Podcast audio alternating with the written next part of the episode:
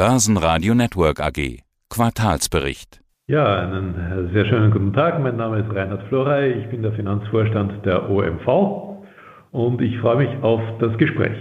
Und die OMV ist ein Öl-, Gas- und Petrochemiekonzern. Das heißt, bei Ihnen gibt es total viele Themen unserer Zeit und der öffentlichen Debatte, die wir da ansprechen könnten, die da wirken. Leider können wir natürlich nicht alle Punkte ansprechen und vertiefen, aber ich hoffe, dass genügend Platz ist und Zeit für das Wichtigste. Gehen wir es mal erstmal von der Zahlenseite her an. Da ist ja Aufhänger und Anlass unseres Interviews die Q3-Zahlen. Und da sehen wir, dass sich ihr Gewinn mit 3,3 Milliarden Euro mehr als verdreifacht hat gegenüber dem Vorjahr. Ich vermute mal, dass da vor allen Dingen die Gaspreise wirken, sich da niederschlagen. Oder wovon profitieren Sie hier?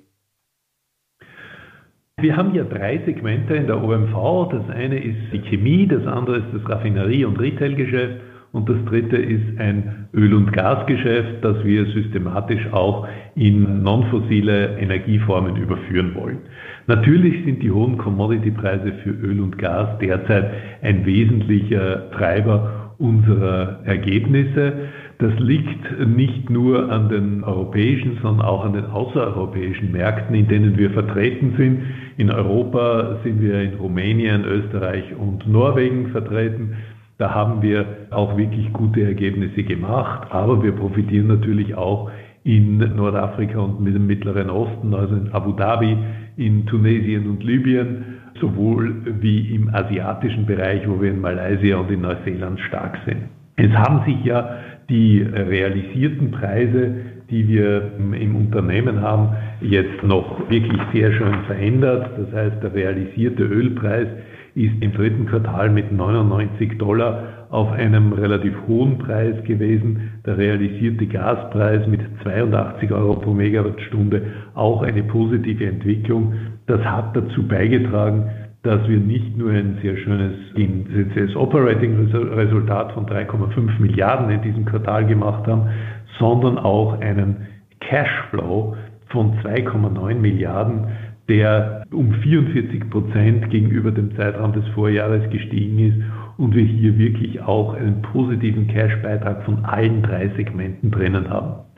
Das Raffineriesegment hat sich sehr gut geschlagen in einem Umfeld, wo die Raffineriemargen zwar leicht gegenüber dem Vorquartal zurückgegangen sind, aber noch immer auf einem schönen Niveau sind. Wir allerdings einen starken Kampf führen mussten, weil uns ja die Raffinerie Schwächert ausgefallen ist und wir die durch ähm, ein ausgeklügeltes Importsystem ersetzen mussten. Das ist soweit gut geglückt und die gute Nachricht ist, wir waren wirklich sehr froh Anfang Oktober, wir konnten die volle Reparatur und vollen Hochlauf der Raffinerie wieder vermelden. Das heißt, wir fahren wieder mit allen drei Kapazitäten auf Volllast ich habe vorhin schon angekündigt, ich werde diesmal äh, im ersten Teil des Interviews viel über Gas sprechen. Ich glaube, das ist auch ein ganz wichtiges Thema. Seit Russland den Gashahn zugedreht hat, ist nicht nur der Gaspreis eine Frage, sondern auch die Versorgungssicherheit als großes Thema, das auch Sie natürlich beschäftigt. Kommt noch Gas aus Russland oder ist der Hahn da komplett zugedreht? Wie ist denn eigentlich die Situation? Also die OMV hat ja über zwei Gasverträge mit Russland Gas bezogen. Das eine ist ein Vertrag für Deutschland. Da ist natürlich sehr viel über die Nord Stream 1 gekommen und ein Vertrag für Österreich. Da äh, kommt das Gas über die Pipelines, die von Russland durch die Ukraine kommen, zum Gashub Baumgarten in der Nähe von Wien. Wir müssen konstatieren, dass im deutschen Gasvertrag gar kein Gas aus Russland mehr kommt und im österreichischen Vertrag auch nur noch ein Bruchteil dessen, was die ursprüngliche Vertragskapazität ist. Und das unterliegt auch einer gewissen Volatilität. Das heißt, die Versorgungsschwankungen sind recht hoch und auf das müssen wir uns auch einstellen. Das hat dazu geführt, dass wir sehr stark alternative Supply-Quellen erschlossen haben. Da tun wir uns natürlich als Unternehmen, das selbst produziert, auch leichter. Insbesondere mit unserer Produktion in Norwegen haben wir entsprechende Verträge geschlossen, Durchleitungskapazitäten gebucht, Pipeline-Kapazitäten, sodass wir auch aus Norwegen Gas nach Österreich bringen können. Wir haben Verträge geschlossen, um Gas aus Italien äh, zu bringen. Wir haben ja auch einen LNG-Terminal in Rotterdam, in den Benelux-Staaten, über die wir jetzt auch, nachdem wir den Terminal unter Volllast fahren, das heißt alle Slots sind hier ausgebucht, zusätzlich Gas hereinbringen können. Wir sind wirklich sehr stolz darauf, dass wir unsere gesamte Kundenbasis, das sind über 40 Terawattstunden an Kunden, die wir hier in Österreich haben, vollständig durch alternative Quellen, also von nicht russischem Gas versorgen können. Das heißt, die Gasversorgung ist sicher. Das ist ja eine Diskussion, die schon seit einigen Monaten läuft. Kommen wir gut durch den Winter und wie sicher ist die Gasversorgung? Ja, wir können diese Gasversorgung für unsere Kundenbasis wirklich sicherstellen. Äh, ich glaube, dieser Winter, und äh, wenn ich gefragt werde, ist das meine vorsichtige Antwort, ich glaube, dass dieser Winter kein wesentliches Problem darstellen wird. Wir werden sehen, wie es im nächsten Winter ist, denn dann müssen wir uns ganz anderen Rahmenbedingungen möglicherweise stellen, denn wir hatten bei der OMV sicherlich sehr vorsorglich bereits mit dem Einspeichern im März begonnen so dass wir heute bei 100% Speicherfüllstand stehen und damit eben auch nicht nur durch die alternativen Bezugsquellen, sondern auch durch unseren Speicher hier die Versorgungssicherheit sicherstellen können.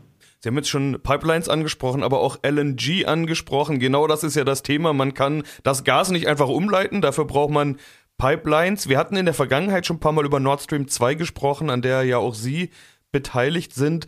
Da gab es inzwischen Anschläge und andere Themen. Im Prinzip sind die ja momentan, ich will mal sagen, brachliegende Industrieruinen am Meeresgrund, anders kann man es ja nicht bezeichnen. Wird da noch was draus? Gibt es ein Zurück zu Russland als Gaslieferant oder ist diese Option mit dem Ausbruch des Kriegs gestorben? Sie als Beteiligter, wie sehen Sie diese Pipelines? Ja, uns ist natürlich durch die Nicht-Rückzahlungsmöglichkeit aus Russland des Kredits, den wir für die Nord Stream 2 gegeben haben, ein großer Schaden entstanden. Wir haben eine Abschreibung von einer Milliarde Euro hierzu gehabt. Wir werden uns weiterhin alle rechtlichen Mittel sichern, um hier noch einen Rückgriff auf eventuelle Mittel aus Russland zu bekommen. Wenn es um die Versorgung durch Nord Stream 1 und Nord Stream 2 kommt, bin ich Realist. Das wird so schnell nicht wiederkommen. Die Schäden, die hier von Unterwasserbildern hier kolportiert werden, sind massiv und der Wille oder die Möglichkeit zur Reparatur scheint auch nicht vorhanden zu sein. Ich gehe nicht davon aus, dass wir durch diese Pipelines in absehbarer Zeit Gas sehen werden. Es gibt natürlich auch andere Pipelines und durch die fließt ja heute auch noch russisches Gas. Aber ich muss ganz ehrlich sagen, unser Vertrauen ist natürlich massiv erschüttert und deshalb wenden wir uns alternativen Versorgungsquellen zu. Also eine Rückkehr zum Russlandgeschäft momentan stand jetzt nicht denkbar? Also was unsere Assets in Russland betrifft, haben wir die tatsächlich auch buchhalterisch auf Eis gelegt. Wir haben alles dekonsolidiert, weil wir weder Einflussmöglichkeiten sehen noch eine positive Perspektive auf die Entwicklung des Umfelds, das heißt des fiskalischen und gesetzlichen Umfelds hier haben. Das haben wir wirklich jetzt fast zur Gänze abgeschrieben und konzentrieren uns auf andere Assets. Stattdessen werden eben neue Partner gesucht. Sie hatten das vorhin schon angesprochen. Zuletzt gab es eine Meldung, dass Sie eine Absichtserklärung unterzeichnet haben mit der Abu Dhabi National Oil Company. Abu Dhabi also. Es geht da um LNG, also Flüssiggas. Sie haben ja schon gesagt, es gibt bei Ihnen auch LNG-Terminals und Sie nennen das einen weiteren Baustein der Anstrengungen, die Energieversorgung Österreichs durch diversifizierte Gasquellen in ihrem Portfolio zu stärken. Wie ist das also einzuordnen? Ist das ein wichtiger Deal oder ist das quasi eine Meldung von vielen? Diversifikation scheint da ja das entscheidende Stichwort zu sein.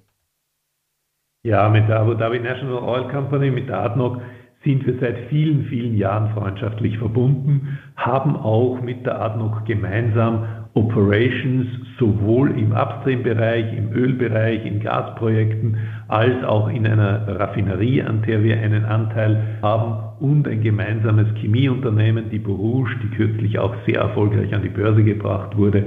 Das heißt, die Atmung ist für uns ein ganz wichtiger Partner und wir freuen uns natürlich sehr, dass es gelungen ist, hier auch ein Gemeinschaftsabkommen für die Weiterentwicklung von Gaslieferungen nach Europa, nach Österreich hier zu unterzeichnen.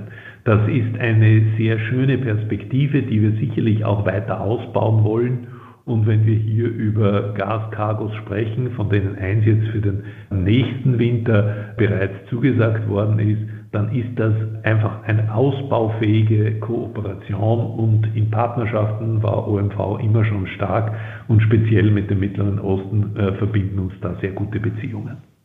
Wir haben jetzt ganz viel über Gas gesprochen. Ich hatte es schon angekündigt. Sie haben eingangs ja eine kurze Zusammenfassung über alle Segmente versucht. Wenn wir, ja, die anderen Segmente können wir jetzt nicht genauso vertiefen wie den Gasbereich natürlich. Aber was ist sonst gerade wichtig? Was würden Sie da hervorheben?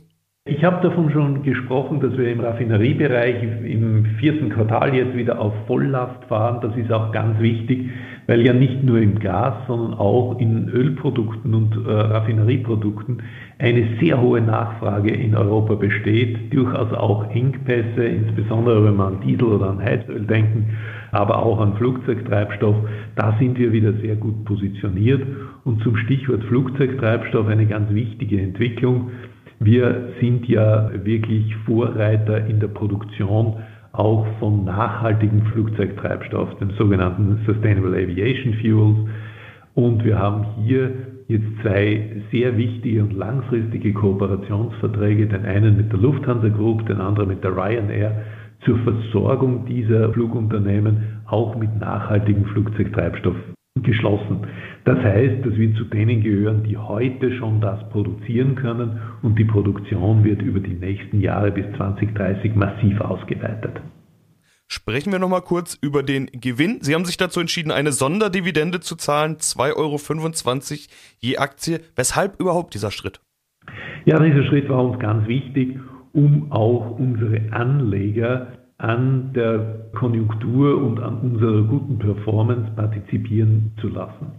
Das ist so, dass wir das normalerweise über unsere jährliche progressive äh, anwachsende Dividende tun. Aber wir sehen natürlich, dass insbesondere in der Öl- und Gasindustrie sich viele Unternehmen einer Dividendenpolitik bedienen, die zusätzliche Instrumente, also Share Buybacks oder eben Sonderdividenden beinhaltet. Und da kann die OMV sich natürlich nicht abkoppeln. Und wenn man so gute Resultate hat wie wir im dritten Quartal, dann ist es der optimale Zeitpunkt, hier auch eine entsprechende zusätzliche Belohnung für unsere Anleger hier zu verkünden. Das ist eine Sonderdividende, die ein Vorbote ist für die weitere Anpassung unserer Dividendenpolitik, in der solche Instrumente dann eben auch verankert werden können, auch für die Zukunft bei außergewöhnlichen wirtschaftlichen Bedingungen, bei einer sehr guten Liquiditätssituation des Unternehmens und wie Sie gesehen haben, das Unternehmen ist mit einem Leverage Ratio von 9% natürlich in einer sehr starken Position. Und das ist auch wichtig, weil wir eine große Transformation vor uns haben, weil wir die Reise in Richtung Low Carbon, in Richtung eines Net Zero Unternehmens bereits angetreten haben. Und da ist uns wichtig, dass die Shareholder diesen Weg auch aktiv, aber auch belohnt mit uns weitergehen. Auch die Politik hat ja ein Auge auf diese Gewinne geworfen. Da hat man immer wieder Begriffe gehört, Übergewinnsteuer, Zufallsgewinne und andere Wortneuschöpfungen, die da durch die Medien gegeistert sind. Gibt es da schon irgendwelche äh, Verbindungen zu dieser Sonderdividende? Wird das irgendwelche Auswirkungen haben? Gibt es da überhaupt schon irgendwas, was Sie zu sagen können? Ja, also ich halte mich da lieber an den Begriff Solidaritätsabgabe. Bei den anderen Begriffen kriege ich Gänsehaut. Die Verhandlungen und die Überlegungen dazu sind natürlich noch im Gange. Es ist ja jetzt jeder Staat gefordert, die von der EU ins Auge gefasste Zielrichtung bzw. die Prinzipien hier entsprechend umzusetzen. Dabei gilt es natürlich zwei Dinge zu beachten. Auf der einen Seite sind Unternehmen auch wie die OMV bereits heute zusätzlichen Abgaben an die Regierung äh, unterworfen. In Österreich ist der sogenannte Förderzins der ja exponentiell, muss man sagen, ansteigt, je höher die Preise sind. Und den zahlen wir direkt als Abgabe, als Royalty an die Republik. Auf der anderen Seite haben wir ähnliche Themen auch in Rumänien. Das Zweite ist aber auch die Anstrengungen, die für die Versorgungssicherheit unternommen werden. Und da ist es so, dass wir natürlich hier sehr viel Geld in die Hand genommen haben. Auf der einen Seite, um die Speicher zu füllen, auf der anderen Seite, um eben auch die Absicherung der Verträge, die wir mit anderen Regionen alternativ zu Russland machen, auch einzuhatchen und hier die Versorgungssicherheit auch sicherzustellen. Ich glaube, das ist wichtig, dass man das mit betrachtet und das wird sicher auch im Gegenstand der äh, Diskussionen sein. Jetzt ist es ja so, dass auch das Thema Sonderdividende in erster Linie auch der Republik Österreich zugutekommt. Mit 31,5 Prozent ist Österreich größter Shareholder und bekommt damit den Löwenanteil hier. Das heißt, dass wir hier natürlich auch eben eine Sonderleistung für den Staat im Sinne dieser speziellen Dividende bringen, aber dabei eben auch nicht auf unsere anderen Shareholder vergessen.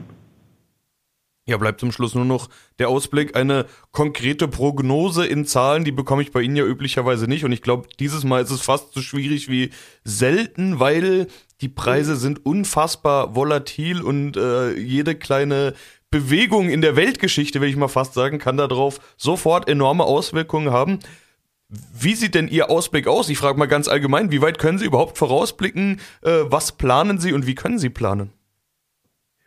Wir planen grundsätzlich in Szenarien. Eine eindimensionale Planung macht überhaupt keinen Sinn, weil sie ist ja dann sowieso falsch. Also stellen wir uns auf verschiedene Umfelder ein und werden dementsprechend sowohl unsere eingesetzten Investitionen, unsere Transformationsgeschwindigkeit, aber eben auch unsere Aktivitäten zur Versorgungssicherheit anpassen. Für uns ist es so, dass wir dem vierten Quartal durchaus auch positiv entgegensehen. Wir glauben zwar, dass sich im Bereich der Chemie eine abflachende Konjunktur einstellt. Das haben wir jetzt auch teilweise schon im dritten Quartal gesehen. Die Preise sind im äh, dritten Quartal zurückgegangen, die Margen ebenso. Wir haben jetzt zum Eintritt in das vierte Quartal schon gesehen, dass sich die Margen wieder stabilisieren, teilweise sogar wieder angestiegen sind.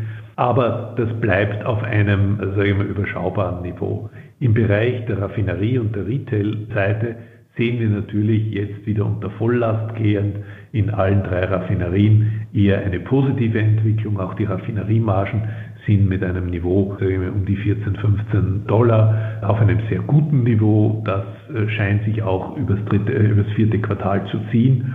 Und was die Volatilität der Commodity-Preise im Upstream-Geschäft bezieht, wir glauben, dass es sicherlich auch wieder anziehende Gaspreise gibt. Die Gaspreissituation ist ja verrückt. Derzeit haben wir ca. 40 Euro für die Megawattstunde als Tagespreis. Wenn ich in den November hineinschaue, liegt der Vorratpreis bei 100, im Dezember liegt er bei 140. Das heißt, das sind sehr starke Volatilitäten, die hier schon antizipiert werden. Wir gehen hier von mittleren, hohen ähm, Commodity-Preisen im Öl- und Gasbereich aus, weil wir glauben, dass im Winter doch eine stärkere Nachfrage sich hier einstellt. Die Gaspreise sind ja nur vorübergehend wegen einer relativ warmen Klimasituation jetzt im Oktober gekommen. Das wird sich sicherlich wieder nach vorne hin, nach oben revidieren und dementsprechend sind wir auch hier zuversichtlich. Ja, wir bleiben gespannt, wie es weitergeht. Es gibt ganz viel zu berichten. Beim nächsten Mal knüpfen wir wieder an alle Ihre Meldungen an, Herr Flore. Soweit erstmal vielen Dank. freue mich sehr. Wiederschauen. Börsenradio Network AG. Das Börsenradio für Privatanleger. Hat Ihnen dieser Podcast der Wiener Börse gefallen?